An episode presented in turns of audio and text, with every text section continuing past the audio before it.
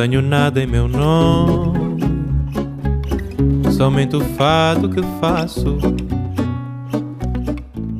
Esto es Vidas Prestadas, un programa sobre libros y sobre mundos posibles. Un programa sobre novela, cuento, poesía, todo aquello que tiene que ver con la ficción, pero también con la no ficción, con el ensayo, con la historia, con el arte, con el teatro, el cine, la música, todo lo que puede caber en un libro. Este es un programa para nosotros, los lectores.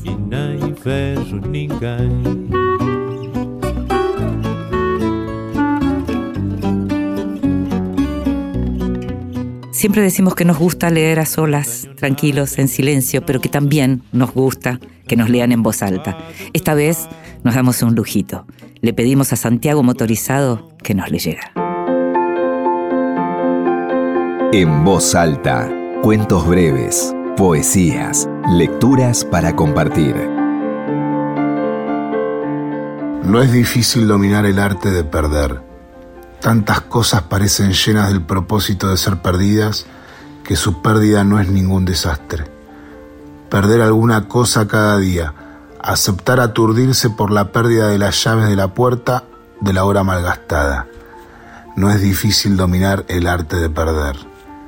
Después practicar perder más lejos y más rápido, los lugares y los nombres, y dónde pretendías viajar.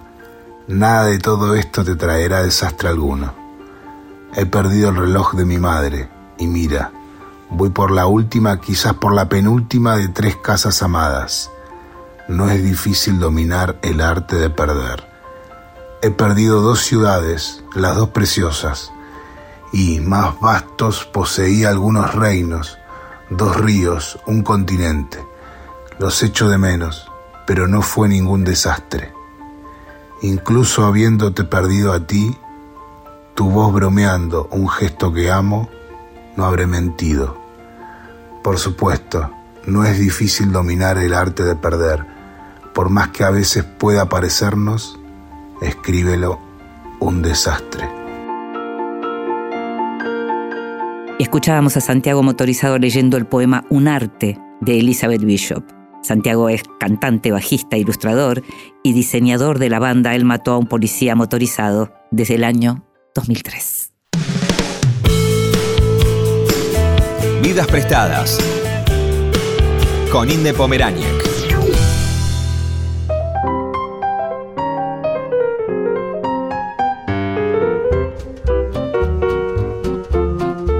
Valeria Tentoni nació en Bahía Blanca en 1985. Es escritora y periodista. Publicó los libros de poesía Batalla Sonora, Ajuar, Antitierra, Piedras Preciosas y Pirámide. Este, estos últimos tres eh, fueron editados en México en un solo volumen bajo el título Emociones Lentas, así como los libros de relatos El Sistema del Silencio y Furia Diamante. Valeria resultó ganadora de la primera edición del concurso latinoamericano de cuentos Marta Brunet, que organiza la Universidad de Chile, y es editora del blog de la librería Eterna Cadencia, por el cual la conocemos mucho justamente por las entrevistas que hace en ese blog. Es también autora del libro para chicos Viaje al fondo del río, un libro precioso del que hablamos en este programa. Y la editorial Gris Tormenta publicó recientemente El color favorito, un ensayo sobre las entrevistas literarias y el poder de las preguntas, con prólogo de un autor que también nos gusta en esta casa, que se llama Daniel Saldaña París. Gracias, Vale, por estar con nosotros. ¿eh? No, gracias. Para mí es un honor. La verdad, te te agradezco un montón y, estoy un poco nerviosa porque el lugar es la, estamos en la Radio Nacional y estoy frente a vos que sos una maestra en, el asunto justamente del que trata el libro que nos trae acá. Así que para mí es un honor, Inde. pero, pero lo que haces vos, te diría que tiene que ver con, a ver, tus entrevistas siempre me gustan, son de aquellas que yo miro cuando me toca a veces entrevistar a un autor y sé que lo entrevistaste, voy y busco. Pero lo que haces en el color favorito, que es unir lo que tiene que ver con eh, este oficio de preguntar y de entrevistar, con la literatura y con aquel que fue tu maestro, Alberto Laiseca, eh, es precioso. Es precioso porque es casi, tiene momentos muy poéticos, vos sos poeta, entonces es, es, como un volumen en donde haces de esto que es para nosotros, es un oficio, haces gran literatura. Y eso es, uno lo agradece mucho. Bueno, gracias. Eh, yo creo que era difícil igual unir todo y fue, fue más accidental que, que deliberado, pero pero eran cosas de las que quería hablar, me parece. Lo escribí muy rápido, pero lo, tenía dentro, me parece, el libro. Eh, porque es, un libro hecho con experiencia, ¿no? Con experiencia que compartimos. Eh, así que un poco fue así. Un poco viene de, la experiencia y de la reflexión sobre la experiencia, pero. Eh, pero no sé, no me siento tan responsable finalmente porque fue un libro que se me fue de las manos en más de un momento. ¿Cómo surge la idea? ¿Te llama, te dijeron los de Gris Tormenta, queremos, queremos un libro tuyo, Valeria? Claro, Gris Tormenta tiene esa colección, que es la colección editor, que es muy bonita y es una colección en primera persona. Eh, que, bueno, también fue un desafío escribir en primera persona. ¿No habías escrito hasta ahora en primera persona así? Sí, o sea, no así. Algunos ensayos sí los tengo en. Es una primera persona. Eh, que no está en primera persona, ¿no? Porque el, ensayo literario en primera en realidad es como una reflexión, yo creo que no está tan... O sea, yo creo que la primera persona es muy poderosa, eh, pero tenía mucho miedo de que se convirtiese en una primera persona confesional pura y me costó mucho entender que yo podía trabajar una primera persona sin entrar en un tono confesional eh, crudo, ¿no? Como, Vida privada. Claro, como mm. entregar tanto. Mm que creo que, en, mi caso a mí me, es algo que me, me, detiene. El otro día, eh, eh, en la presentación que fue con Sonia Christoph, yo les contaba, me acordé ahí con ella, que en un momento me invitaron a escribir en Clarín, en Mundos Íntimos. Ah, sí, sí, Hay una sección, de Ulanowski, de Daniel Ulanowski, sí. Claro, cuando me invita yo quería escribir. ¿Cómo no voy a querer escribir en Clarín si a las personas que escribimos nos gusta que nos lean? Y, Obvio. y, pero claro, yo no quería como contar nada de mi vida truculenta o lo más dramático de mi vida. No sé si lo quería poner en Clarín. Es un diario que se lee de verdad mucho. Y, sí, uno se pregunta para qué también a veces esas cosas, sí. Y, y yo digo, bueno, pero qué, claro, ¿qué te, ¿sobre qué puedo escribir? Y en un momento me di cuenta, pero en realidad nadie sabe cuál, cuál es mi vida privada. Yo sé, puedo correr el límite hasta donde yo quiera, pero claro. E, eso, ese movimiento lo hice ahí y me di cuenta que en realidad tenés poder de decisión sobre lo que vas a contar, sobre lo que vas a escribir. Es un libro, es un artefacto, o sea... Nadie te obliga a contar lo que no querés contar. No, ni tenés por qué eh, contarlo todo. O sea, contar lo que sirve para que el libro funcione. Entonces, en el color favorito hay muchas, está entre el, ensayo y la no ficción, hay muchas, muchos elementos de que sucedieron, que es esa pregunta que siempre preocupa mucho a, un montón de lectores, les preocupa, como esto pasó, no pasó, es una pregunta que está, para mí está bueno igual que esté, es muy poderosa esa pregunta, hasta morbosa, ¿no? Es una energía fuerte de conexión con un libro.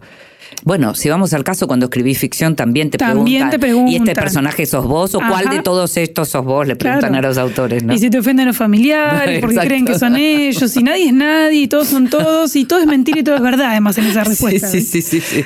Pero digo, ay, lo construís. Entonces me costó como construir porque hay un montón de cosas que yo no quería contar y un montón de cosas que tenía ganas de contar porque me parece que me servían para, para contar otras, otras cosas con las que me fui encontrando que me sirven para trabajar, para pensar, un montón de ideas que no son mías. Y yo tenía que encontrar manera de enhebrarlas para no robármelas. Sí pero tampoco que fuese un ejercicio de citas, citas, citas. Sabés que la vez pasada lo entrevistaba a Cristian Alarcón para un programa de televisión y entre las múltiples cosas que hablábamos, porque con Cristian además siempre salen montones de perlas, ¿no? sí. Eh, y entonces hablábamos de cuando él iba, mm, eh, los años que estuvo trabajando en la villa, el tema de los búnker narco y demás, pero salió el tema de el permiso para ser testigo. ¿Quién te acredita como testigo para contar algo? ¿Cómo uno puede acreditarse a uno mismo para decir, bueno, yo viví esto, yo puedo contarlo, aunque involucre a otros? Bueno, en el caso de, la ISECA, que fue mi maestro, fue maestro de un montonazo de escritores y escritores argentinos. Grandes escritores, por otra parte. Sí, eh, y también un montón de personas que compartí ayer y no siguieron escribiendo, digamos. Eh, entonces, sí fue una pregunta, como yo puedo escribir sobre la ISECA, o sea, hay gente que fue al taller muchos más años que yo, hay gente que lo trató de otra manera.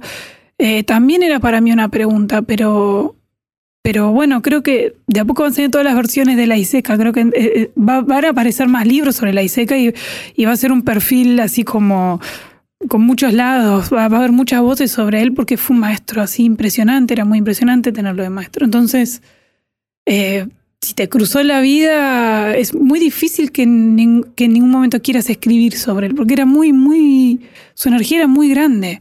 Sí. Era, era, y como maestro fue un maestro eh, muy entregado. Sí, em, algo que, quería contarte en este programa es que yo lo entrevisté una sola vez, Mira. Alberto Laiseca. Y, lo eh, y me acuerdo mucho de esa entrevista porque em, fue en un día de mi cumpleaños. ¿No? Y, hacía frío, era invierno, y él estaba trabajando como editor em, ahí cerca de Chacarita, del cementerio de la Chacarita.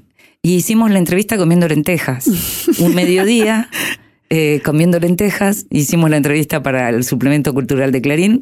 Una entrevista que habría que buscar, de esas que, bueno, de los años 90 y que nada, hay muchas que, no, están tengo, no están digitalizadas, hay otras que aparecen sin nombre, digamos. Eh, sí, hay mucho eh, online sin nombre. Eh, hay mucho, porque en, Clarín puntualmente hay un periodo enorme en donde por alguna cuestión técnica nos dejaron, sin dejaron nuestras notas sin firma. Sí, pero está lleno los diarios argentinos de notas extraordinarias sin firma. Sí, lo cual el día de mañana, porque por ahora alguno puede todavía tener la memoria, esta nota me parece que la hizo fulano, el día de mañana, o sea, en términos de documento no hablemos del desastre online, pero sí, de, quiero eh, eh, recuperar ese momento, esa entrevista con alguien tan especial como era la Iseca, eh, como ya te digo, comiendo en un bodegón de Chacarita frente al cementerio haciendo la entrevista, ¿viste? Qué lindo. No, no, y además era muy era muy, era una persona muy estrafalaria también, hay que decirlo, entonces llamaba la atención y yo cuando lo conocí tenía 19 años, o sea, para mí fue, yo venía de, de otro mundo, entonces claro que me impresionó, cómo no, y en algún momento iba a escribir sobre él. Igual creo que no me animé hasta que apareció en el libro, él, yo empiezo a escribir y yo quería hacer un ensayo sobre el periodismo cultural o sobre las entrevistas a escritores y sobre la pregunta como como potencia, como, como herramienta, como, como, sí, hasta como respuesta, ¿no? Y, claro, empiezo a escribir y de repente me empieza a aparecer la Iseca. Se impone. Claro, y empieza como a colonizarlo todo. O sea, este libro en un momento casi se llama Mi Maestro. Yo me resistí porque en realidad no es un perfil de mi maestro. Eh, tendría que haber trabajado muy distinto para mm. hacer un perfil. Tendría que haberme documentado, entrevistado gente. No, el título está muy bien. tendría que haber estado mucho más tiempo. Y bueno, el título sí. El título fue un poco una idea de, Martín Armada, que es, mi compañero que es poeta y también es editor y también es periodista. Y y también le dimos muchas vueltas. le decimos a los oyentes que el título surge también de, una pregunta que no falla en las entrevistas de Valeria y que es ¿cuál es tu color favorito? Entonces es como lindo porque es como una marca de identidad, es un DNI de tus preguntas, ¿no? Sí, sí, igual es cierto, la, la, pregunta también está, está en el blog, está en un cuestionario fijo. Sí. Y, y es cierto que depende cómo la hagas puede funcionar o no, pero casi siempre funciona eh, la versión larga, como cuál es el color más hermoso que viste en tu vida, dónde estaba o algo así, como formular un poco así. Es como invitar a contar una anécdota. Sí, sí. Y cuando, cuando la mente escanea anécdotas, elige de un modo muy personal, o sea, parece que, es histórica la, la, selección, pero en realidad, ¿qué fue lo más importante en tu vida? Lo más, lo más bello que viste es como hasta un accidente. El cerebro es un caos. Entonces vienen cosas muy, muy, muy que no, las piensan tanto las personas y entregan algo como muy íntimo, pero no, no, digo, de una intimidad muy contemplativa a la vez. Mm. Porque es algo que viste, no es algo que te pasó. entonces bueno, por lo general trae algo bueno, por lo general, puede mm. fallar. Mm.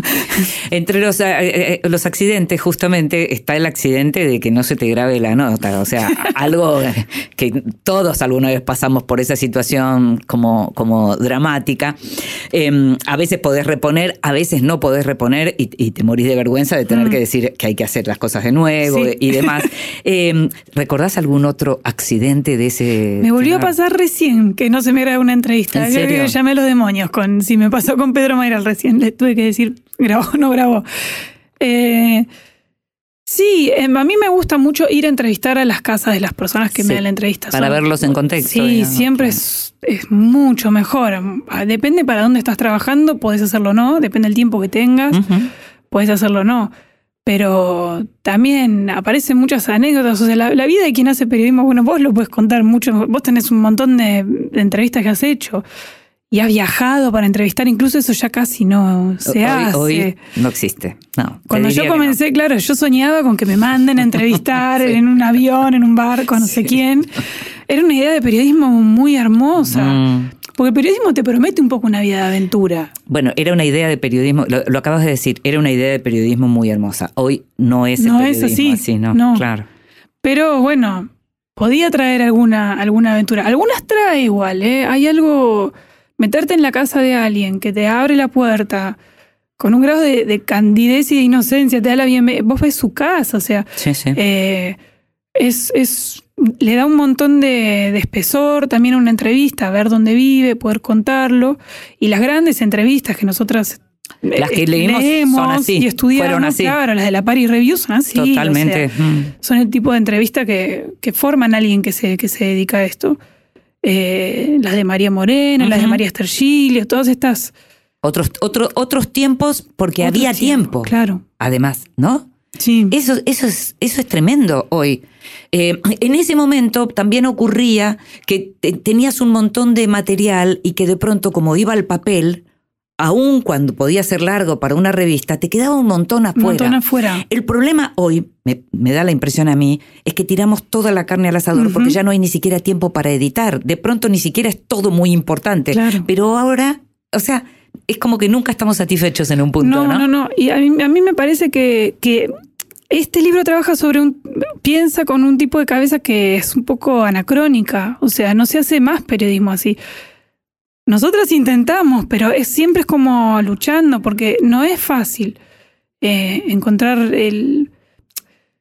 Porque no es eso, es que no hay más tiempo para hacer mm. las cosas de cierta manera. Y para mí por eso el periodismo que me interesa leer y el que me gustaría intentar hacer es un periodismo que se parece más a la literatura, son los tiempos más de la composición literaria. Claro, claro, entiendo perfectamente. Sí. Em, algo, por eso también aparece la ISECA, por eso aparece la, digamos, el legado de la ISECA en la escritura y aparecen esas preguntas que están al comienzo de. Hago preguntas hace décadas y todavía no aprendí a escribir, por ejemplo, ¿no? Como, un, poco exagerado, digamos, pero interesante, porque ¿por qué pensar que uno, porque sea un buen preguntador, además escriba bien. Claro, sí, sí, sí, es eso, que te pueden enseñar algo. y sí, claro. sí, sí, te pueden enseñar algo, pero anda a aprenderlo, es muy distinto como es el momento. No, y además, es que igual son preguntas, ahí sí, eso es re sincero, yo no sabía cómo, cómo empezar a escribir, yo no, no, no conocía gente que escribiera, ni, ni era una posibilidad para mí, ni no sabía cómo hacer. O sea, lo, fui muy atolondrada y sigo siendo bastante salvaje y a veces engancho y a veces no, pero hay mucho que tiro porque, claro, o sea, no pasé por letras, no pasé por, o sea, no pasé por, y, el taller que fui fue un taller muy raro, porque la ISECA tampoco te corregía el texto, o sea, era muy vaporoso todo en ese espacio. Entonces, Claro, esa golpe de intuición. Y en las entrevistas igual eh, aprendo, aprendo, o sea, muchas veces he aprendido cosas eh, de entrevistadas y entrevistados, muchas veces. Eh, bueno, buscamos eso, me parece, ¿no? Y sí, no sé, o sea, creo que, que es lo más interesante, es lo más rico. O sea, a mí no me interesa cómo provocar respuestas problemáticas y confrontar. O sea, he hecho periodismo político, he hecho periodismo de, de calle, policiales eh, trabajé en Diario Crónica, digamos, un año, pero ese tipo de periodismo sí puede llegar a necesitar otro tipo de, astucias o, de operaciones, pero en el periodismo cultural la noticia es un invento, o sea, salvo un premio o una muerte, no hay noticias en periodismo cultural, o sea, un gran libro, pero tampoco lo tenés que armar, ¿no? Mm, sí, me gusta este punto, quiero que, que, profundicemos un poquito, pero ¿sabes qué? Te invito a escuchar música y seguimos enseguida, ¿vale? Qué placer.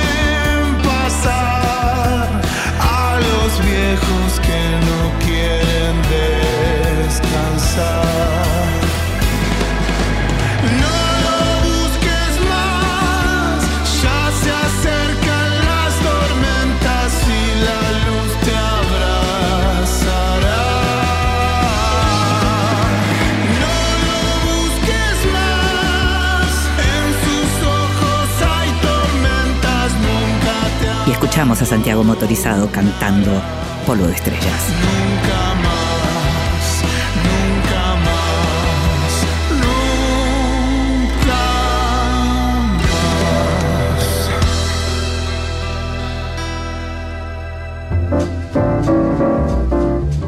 Bienvenidos, libros recién salidos del horno que prometen grandes momentos.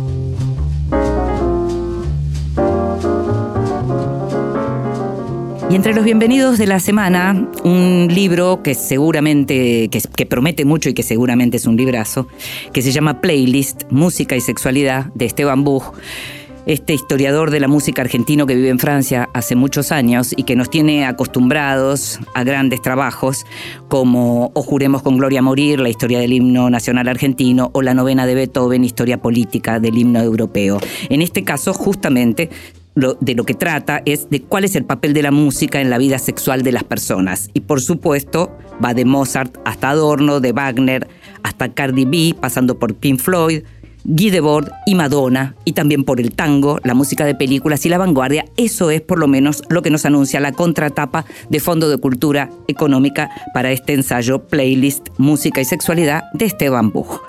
Tenemos también una reedición por los 50 años del Frasquito, el clásico de Luis Guzmán, la primera novela de Luis Guzmán, eh, publicado por Edasa, esta vez con un prólogo de Leonora Diament, un libro clave de la literatura argentina, por lo que significó y por todavía lo que reverbera eh, de esta obra de Luis Guzmán, que estuvo hace muy poco tiempo en este programa. Nueva novela de Cecilia Sperling, escritora, narradora, gestora cultural, periodista cultural. La novela se llama Las Desmayadas y cuenta la historia de una adolescente que se entrena en el arte de desmayar a partir de, la muerte de su padre en la familia. Es una, dice, narración poética a la vez feroz y delicada, una fábula autobiográfica en donde lo que aparece es esta narración alrededor de cuatro mujeres que intentan reponer, recrear sus vidas luego de ese duelo. Las desmayadas de Cecilia Sperling fue publicado por MC.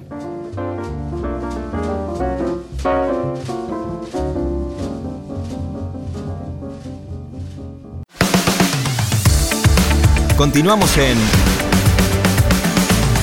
Vidas Prestadas.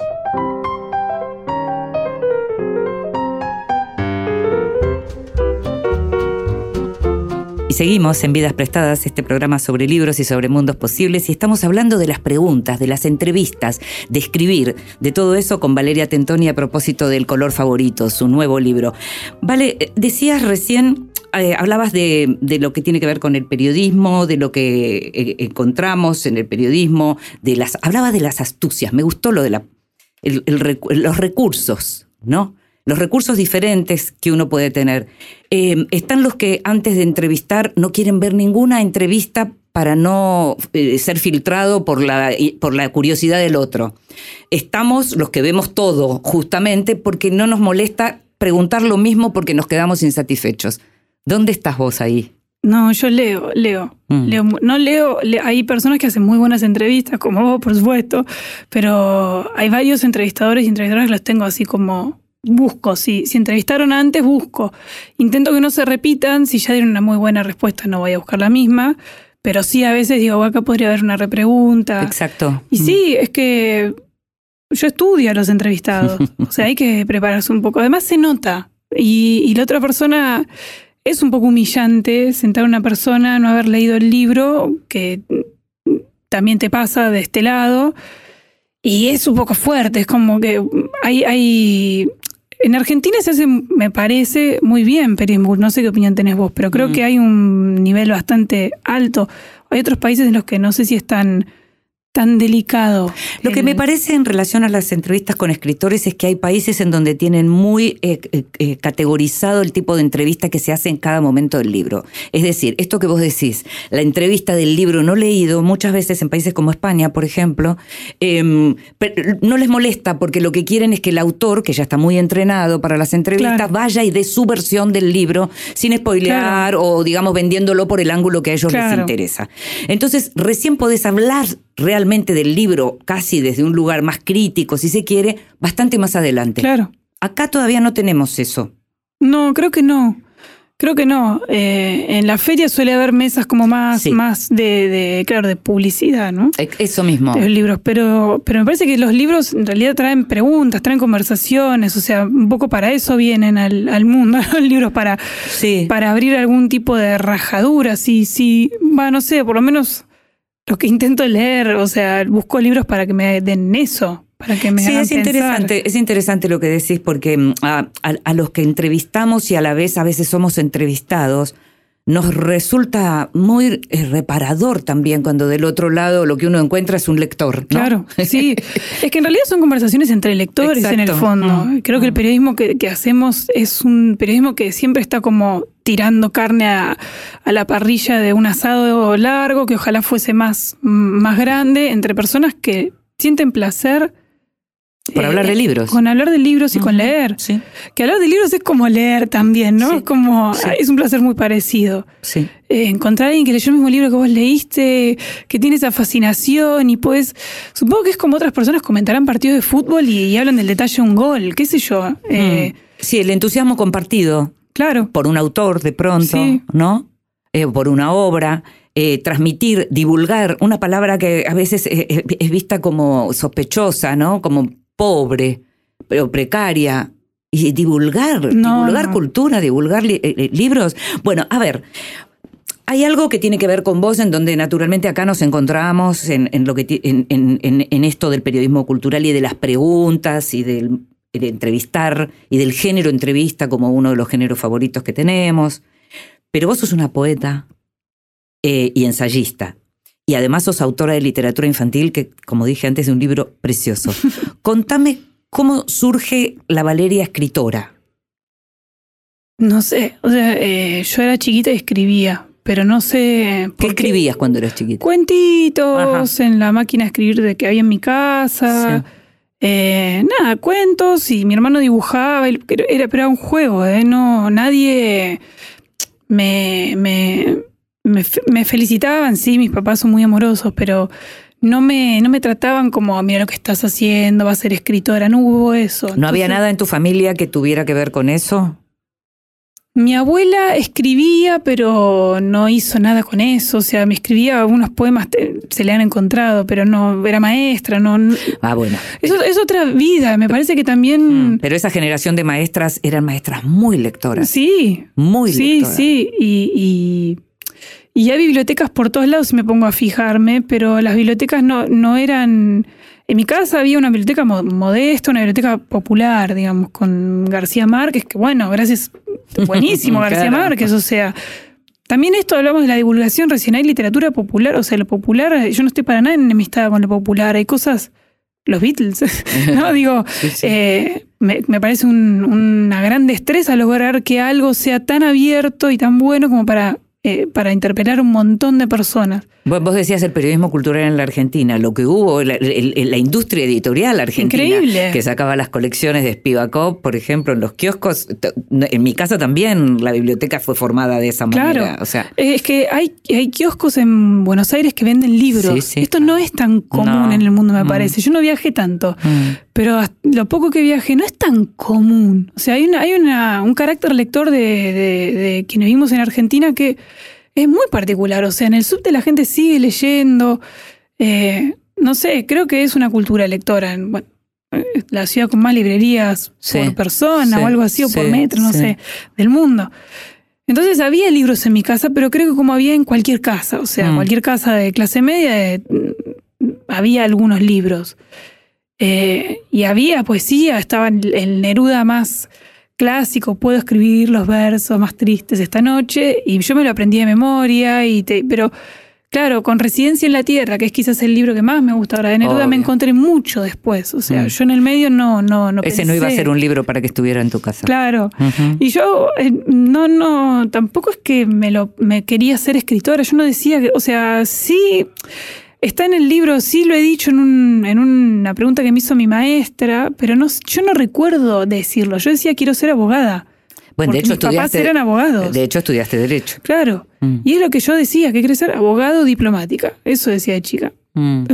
Tengo algo de diplomática, me encanta hablar con gente de otros lugares, me encanta conocer, Mm. me encanta. Y además te pasan libros que capaz no te llegan, te dicen, lea tal o a tal, me encanta. Ahora, vale, escribir es una cosa, ser poeta es otra. Sí.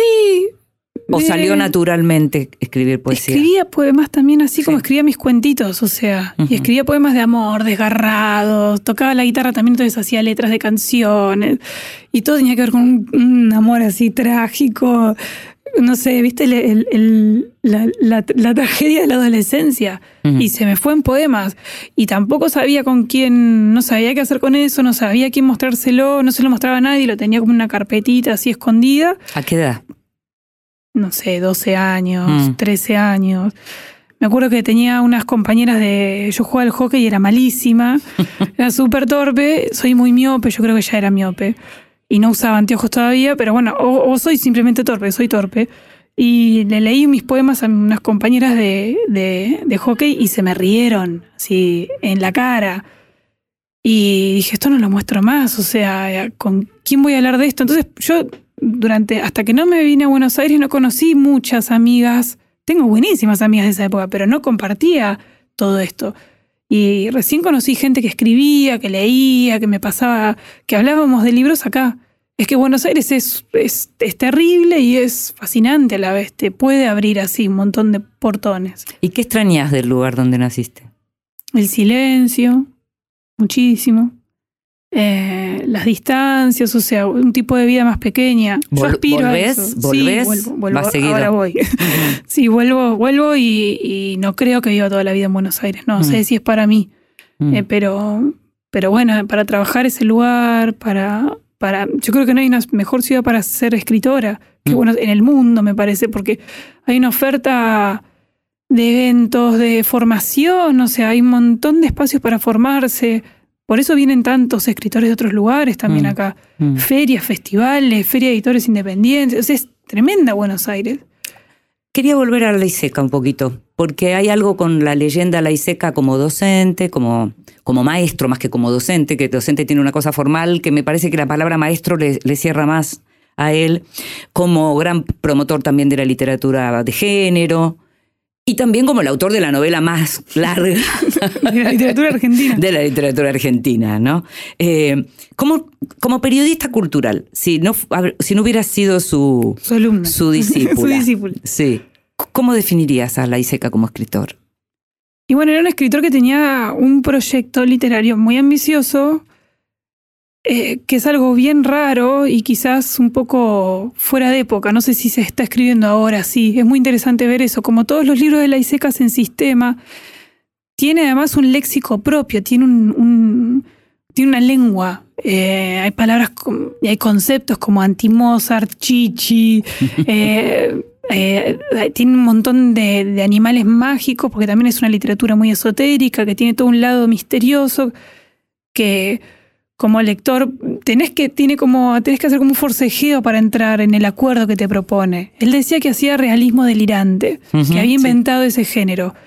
Y es cierto que su literatura es muy delirante, pero está además muy bien escrita. Mm. Es un delirio muy controlado. Y su gran tema es la humanización del monstruo. El Mm. tema que atraviesa todas sus novelas, su poesía también, sus cuentos, es la humanización del monstruo. Eh, también tiene, tiene apuestas que son que están muy fuera de época. Hay, hay cosas que no sé cómo se leerían ahora. Mm. Tiene un libro que se llama Manual Sadomasoporno. Sí, sí. Eh, entonces, digo, hay que ver cómo se lo podría leer ahora la Iseca, pero hay novelas más clásicas también, como La hija de Keops o La mujer en la muralla, que son mucho más accesibles, digamos, y que, y que están menos, menos envejecidas en ese aspecto, que por ahí se puede empezar. Y sus poemas que no están, no se consiguen, son bellísimos, los Mm. poemas chinos. Eh, como Acaban de salir bueno. unos inéditos también, Sí. ¿no?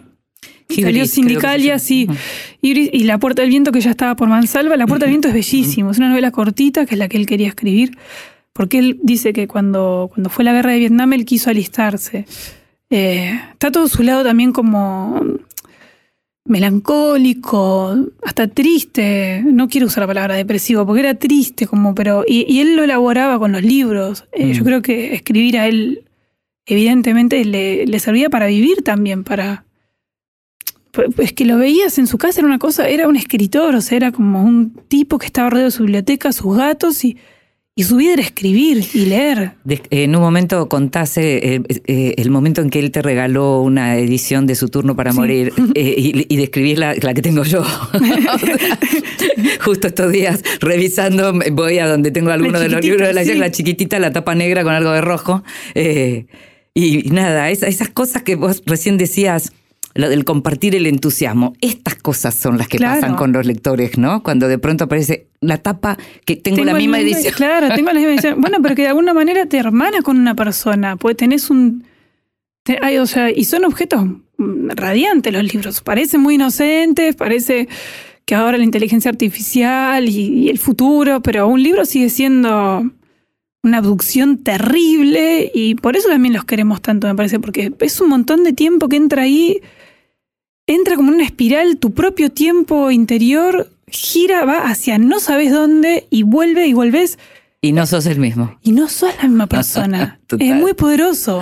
Te hago la última pregunta y tiene que ver con el oficio. Si tuvieras que decirle algo a alguien que recién empieza en esto de, preguntar, ¿qué, ¿qué te diría que tiene que hacer a la hora de pensar en un clima?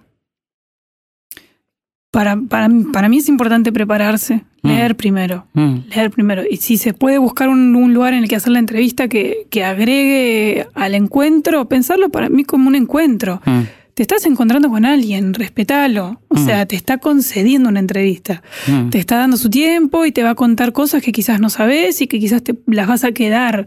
Eh, y me parece que que la entrevista es un género que es bellísimo, o sea, es un género muy rico y que se puede hacer de todo, desde goma. O sea, mm. se puede hacer literatura también ahí. Eh, ¿Cuestionario sí o no? Eh, ni. Ni, mm. qué sé yo. ¿Se puede llevar? Es necesario, o sea, al ritmo que llevamos, a veces hay que hacer cuestionarios, porque no tenemos otra manera. Mm. El volumen que hay que sacar ahora de, contenidos es muy alto. Para capitalizar el tiempo, claro, Pero idealmente no. O sea, idealmente no. Ir a charlar. Y idealmente sí. Si se puede, hay que armar un mundo en el que se pueda.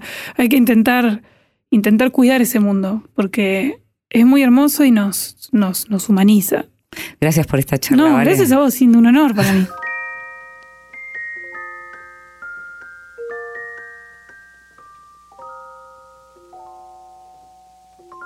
I get along without you very well.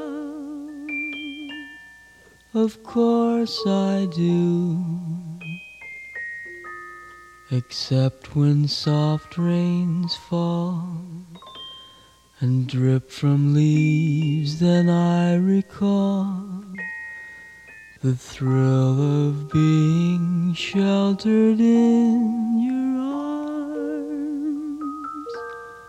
Of course I do. But I get along without you very well.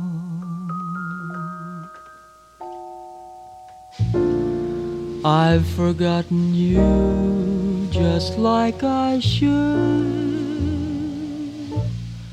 Of course I have, except to hear your name or someone's laugh that is the same.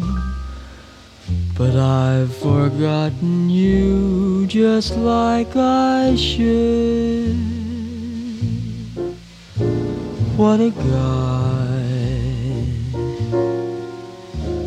What a fool am I to think my breaking heart could kid the moon.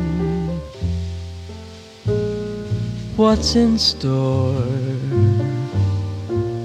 Should I phone once more? No, it's best that I stick to my tune.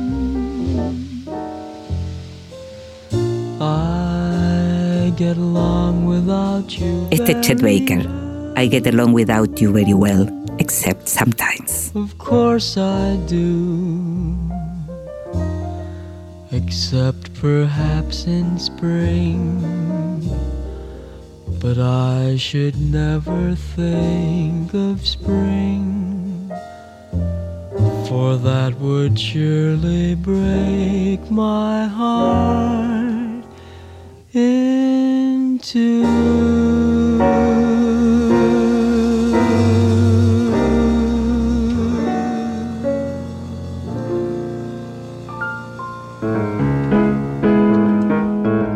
Bibliotecas. Títulos al alcance de la mano.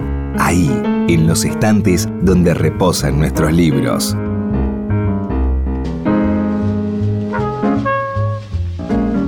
Hola, soy Leila Messinger, periodista, editora y directora de revista Anfibia. Mi biblioteca está en el entrepiso, es de madera y los estantes van de piso a techo. Está dividida en cuatro grandes partes. La primera tiene libros de ciencia política, filosofía, antropología, teoría social, Marx, Nietzsche, Levi-Strauss, Arendt, Foucault. Muchos de esos libros los usé en la facultad y luego para dar clases. En la segunda parte hay literatura argentina y universal, clásicos y contemporáneos, Borges, Cortázar, Pauls, Oster, Allende.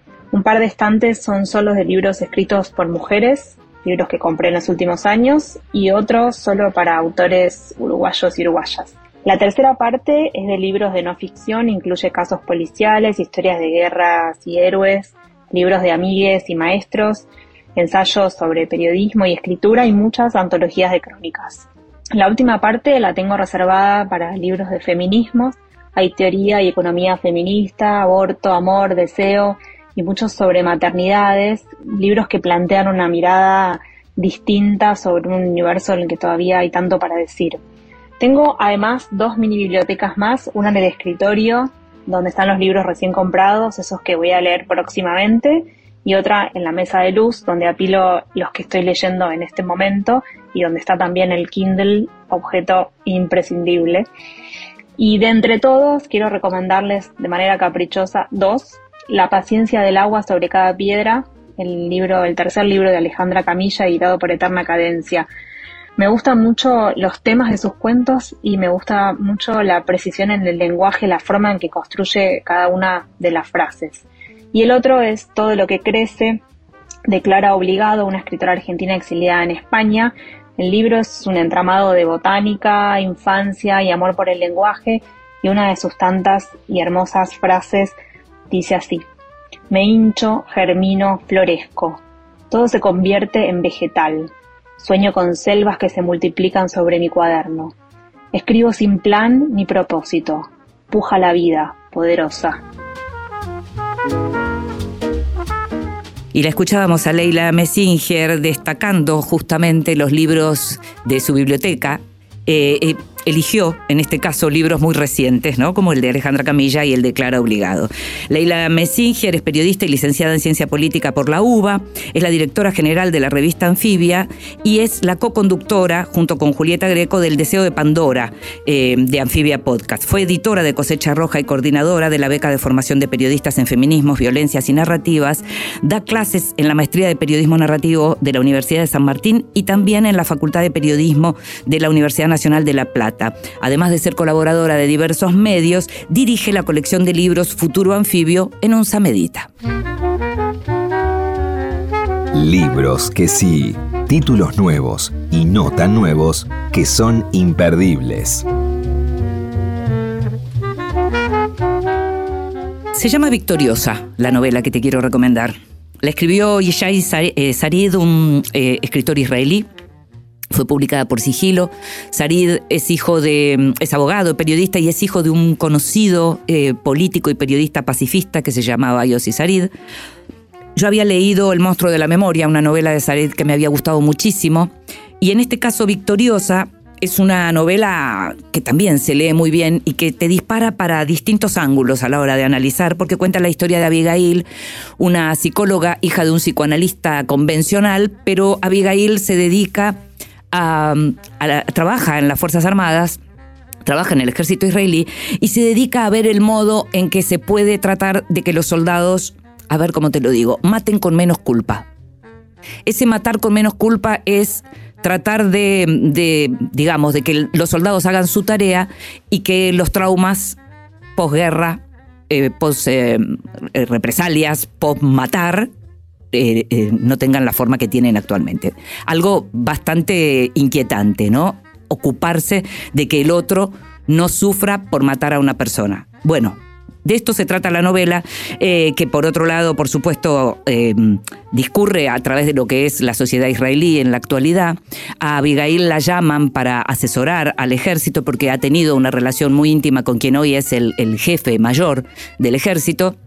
Ella es madre de un chico y todo esto ocurre cuando ella ya se retiró está eh, ejerciendo en la consulta privada, la vuelven a llamar porque se viene una guerra y su hijo acaba de alistarse para ir en la brigada de paracaidistas. O sea, debería cambiar el modo de ver las cosas de Abigail pero no sabemos qué ocurrirá. La novela, como te dije, fue publicada por Sigilo, está buenísima, se lee realmente muy bien y es muy buena para el debate. Em, otro libro para recomendar, lo entrevistamos en este programa a Abel Gilbert por eh, su libro Satisfaction en la ESMA, acaba de sacar un libro que es en realidad como una especie de precuela, se llama Llevo en mis oídos música y sonidos de Cámpora y Perón a Isabel y López Rega, 1973-1975, y como ya sabemos, es un ensayo profundo y al mismo tiempo eh, atractivo en términos periodísticos por todo aquello que Abel nos cuenta en esta relación entre la política y la música como acostumbra. Y otro libro para recomendar, este también de nuevo volvemos a la ficción, Los cuentos de Pombero de Marina Clos, publicado en Páginas de Espuma, que son profundamente inquietantes algunos, que tienen que ver también con leyendas y con, con fábulas y que hablan en general de lo que es la identidad. Este libro Em, eh, fue muy elogiado, por ejemplo, por eh, autoras como Mónica Ojeda, que dijo que la escritura de Marina tiembla, suda, estalla. Es desde ya una de mis escritoras favoritas, dijo Mónica Ojeda, quien también pasó en su momento por vidas prestadas. No tengo nada en meu nome, somente fado que faço.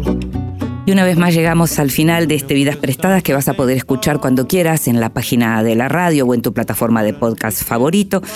Me gustaría, antes de despedirnos, agradecerle a Rosario Espina por su libro de crónicas Líneas de Fuga y a Miguel Gaya, que me envió su libro de poemas Tríptico de la Memoria.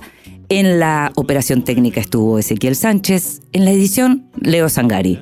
En la producción, consiguiendo todo, como siempre, y mucho más, Gustavo Kogan. Me llamo Inde Pomeraniec, me encantó hacer este programa para vos. Nos estamos escuchando. Chao. No tengo nada en mi nombre. É somente o fado que faço. Meu coração não tem fome, mora num pequeno espaço.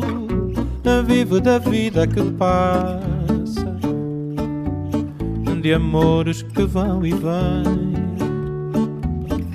Nada possui meu nome e nem vejo ninguém. Se não me querias por mim. Não vias o quanto sou rico assim. Um dia virás me dizer: Não vivi, só posso ter pena de ti. Fortuna ganhei, tanto quanto perdi. Não tenho posses nem peço. De outras paixões já sobrevivi Sei dos meus erros, confesso. Adeus, não olho para trás. O tempo todo consome. Perde-se o ouro, o amor se desfaz.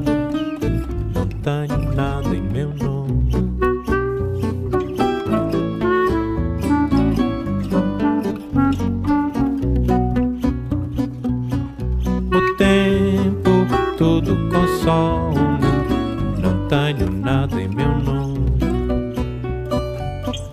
O tempo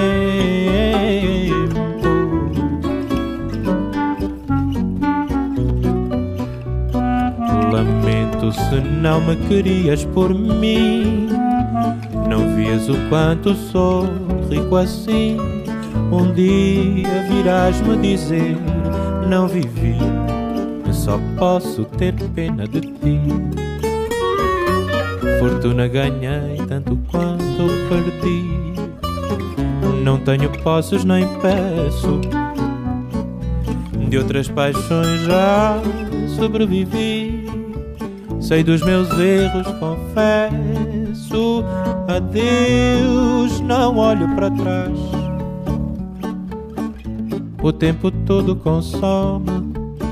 Perde-se o ouro, o amor se desfaz montanha.